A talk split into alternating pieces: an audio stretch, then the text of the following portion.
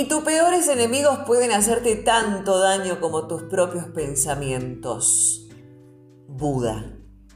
Muy buenas tardes a todos y a todas, bienvenidos, bienvenidas. ¿Cómo están? Espero que muy bien, motivados, motivadas, contentos, contentas y muy, muy, muy felices. Confrontando mis propios pensamientos. De eso se trata nuestro libre albedrío de hoy. Si hay un método en psicología que ha recibido un importante respaldo empírico con un aval de más de 2.000 estudios científicos, es el método socrático o cuestionamiento de los propios pensamientos y creencias. El método socrático es utilizado en la psicología cognitiva y su objetivo es poder reemplazar las ideas irrealistas por otras que se ajustan mejor a la realidad. Sabemos que detrás de un estado emocional exagerado siempre hay un pensamiento, también exagerado, por supuesto, y falso, que provoca ese estado emocional. Los acontecimientos no determinan nuestras emociones. Siempre existe la instancia intermedia de las cogniciones, es decir, del significado, y es ahí donde tenemos margen de actuación y de control. Fue el filósofo Sócrates el que empezó a debatir con sus compañeros atenienses tras una visita al oráculo de Delfos. Es por esto que la técnica se denomina diálogo o cuestionamiento socrático o método socrático. Sócrates, mediante preguntas lógicas, intentaba encontrar la veracidad de los argumentos de sus interlocutores y conocer si estos eran o no lógicos y razonables.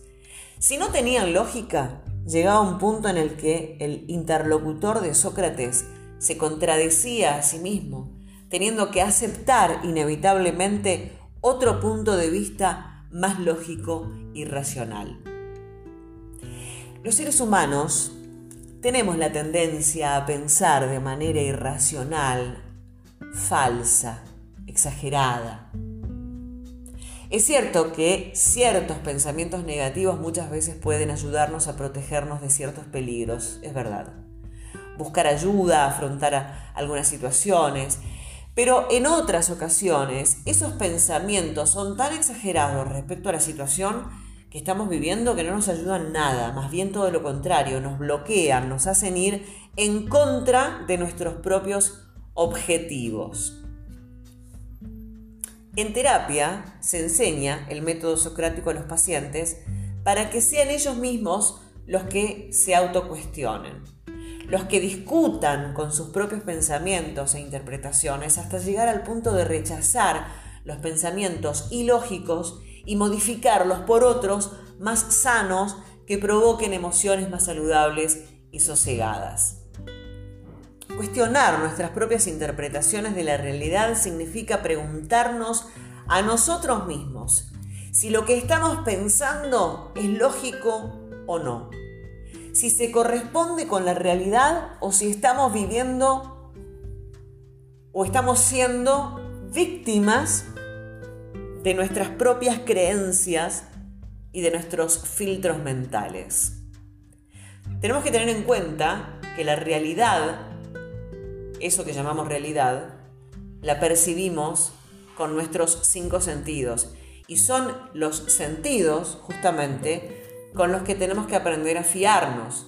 Por ejemplo, si mi pensamiento es, está lloviendo, tengo que argumentarme a mí mismo que esto es verdad. Para eso tengo que hacerme una serie de preguntas que están dentro de este método socrático, ¿no? Primero, ¿Qué pruebas tengo de que este pensamiento es verdad? Segundo, ¿qué pruebas tengo de que este pensamiento es falso? Y tercero, ¿existen otras interpretaciones alternativas? Con estas preguntas estamos comprobando que nuestro pensamiento es realista, lógico y razonable.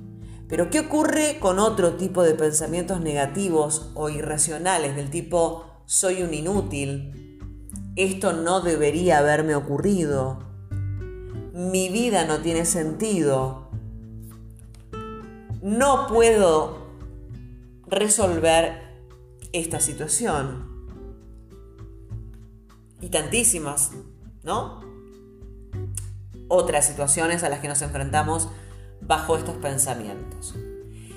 El proceso de razonamiento es el mismo. Tenemos que confrontar esas ideas con la realidad, hacernos las mismas preguntas hasta averiguar si esto es cierto o no, al igual que lo haría un científico, pero con nuestros pensamientos. Entonces, ¿qué pruebas tengo de que esto realmente es así? ¿Qué pruebas tengo de que mi pensamiento es falso? Y por último, ¿existen otras interpretaciones alternativas? Si mi vida ha sufrido un contratiempo importante, pero esto no quiere decir que ya haya perdido su sentido. Nada demuestra que una pérdida implique directamente la pérdida del sentido de la vida. Esto es eh, confrontar nuestros pensamientos, preguntarnos a nosotros mismos para poder conocernos.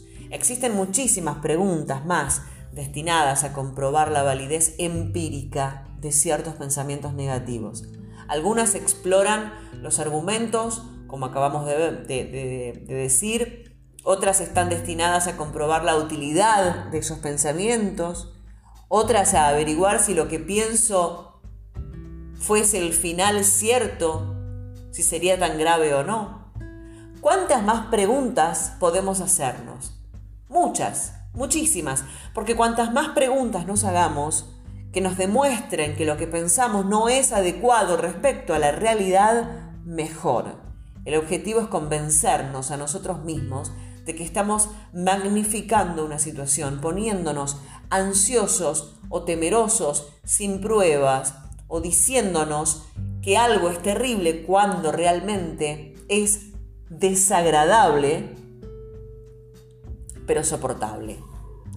Cuando uno entrena el diálogo socrático diariamente consigo mismo, llega a ser un experto y aprende a interpretar el mundo de una forma más sana y más racional, lo que genera emociones mucho más tranquilas, las cuales a su vez nos permiten afrontar los problemas más serenamente.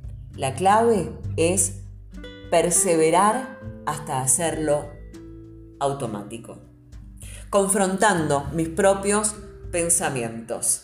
Bienvenidos, bienvenidas. Esto es libre albedrío.